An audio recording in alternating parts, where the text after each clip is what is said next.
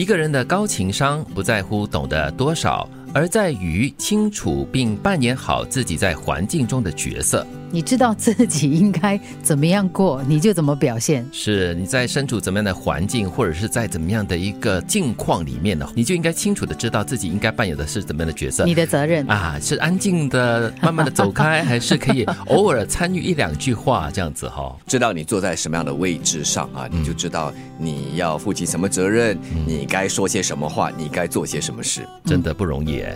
你要懂得有这种自知之明哈，不然的话，你在不适当的时候，或者是不适当的一些环境里面，是说出的不适当的话的话，就很低情商了。我想起了一个前辈以前说的话，他就说，当你被赋予某个责任的话呢，你坐的是某个位置，嗯，你就要用你的屁股来想，就是你坐着的那个位置，对对，需要你用什么样的那个角度来思考，你就要这样子做。嗯，特别是如果你是坐在高位的话，嗯，你有这样的一定的责任来做出一些决定，或者是扮。演一些可能坏人的角色，不讨好的角色哦。嗯，有人说，如果你很想要一样东西，就放他走。如果他回来找你，那么他永远都是你的。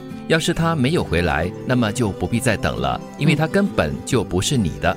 确定抢球这件事情呢，是我们慢慢的就会学会的，它只会让你非常受伤。是我们都知道勉强没有幸福这个道理，但是要做得到哈，有时候还真的是要经过一番的挣扎跟纠结的。嗯嗯，就好像一只鸟儿吧，如果你放它走的话，它远走高飞，那就是它的宿命。对，可是如果它愿意飞回来的话呢，表示它还也和你还有一段情分。嗯。就好像父母对孩子的爱吧，因为可能很多时候就是因为这个爱而不放心他自由走动了，会发生什么事情，或者是会面对怎么样的挑战，哦，所以就不舍得放手。对，嗯，但是你真正的要放手，你才会知道说他可以成长，然后他可以回来到你的身边的时候，哎，那个孩子已经是成长成一个不一样的样子了。嗯，如果有个人因为你的一点好就原谅你所有的不好，请好好珍惜吧。因为大多数的人只会因为你的一点不好而忘记你所有的好。嗯，对你好的人通常要傻一点，嗯，因为他只会为了你一点的好而包容你所有一切嘛。所以啊，你要懂得对这样的一个人哈特别的好才对，因为你要懂得珍惜啊。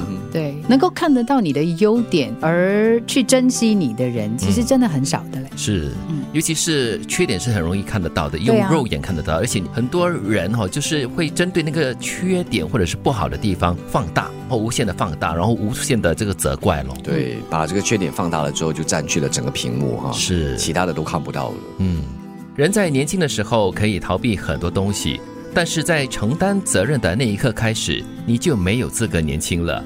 人到一定岁数，自己就得做那个屋檐。也就是这个成长的代价哈，嗯，到了不同的年龄，你要负的责任是不一样的，所以逃不了。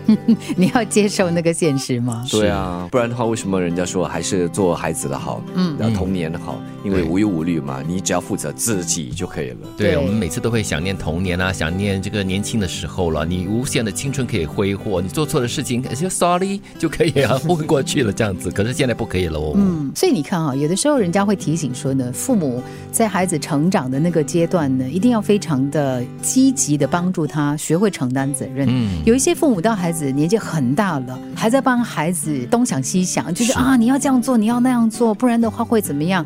我有听过，包括了到四五十岁的，还是由爸爸妈妈在旁边一直就是给他做很多很多的决定跟提醒。是，他们是没有办法成长的这样子。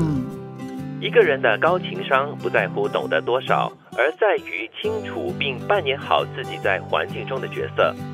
有人说，如果你很想要一样东西，就放他走。如果他回来找你，那么他永远都是你的。要是他没有回来，那么就不必再等了，因为他根本就不是你的。如果有个人因为你的一点好就原谅你的所有不好，请好好珍惜吧，因为大多数的人。只会因为你的一点不好而忘记你所有的好。人在年轻的时候可以逃避很多东西，但是在承担责任的那一刻开始，你就没有资格年轻了。人到一定岁数，自己就得做那个屋檐。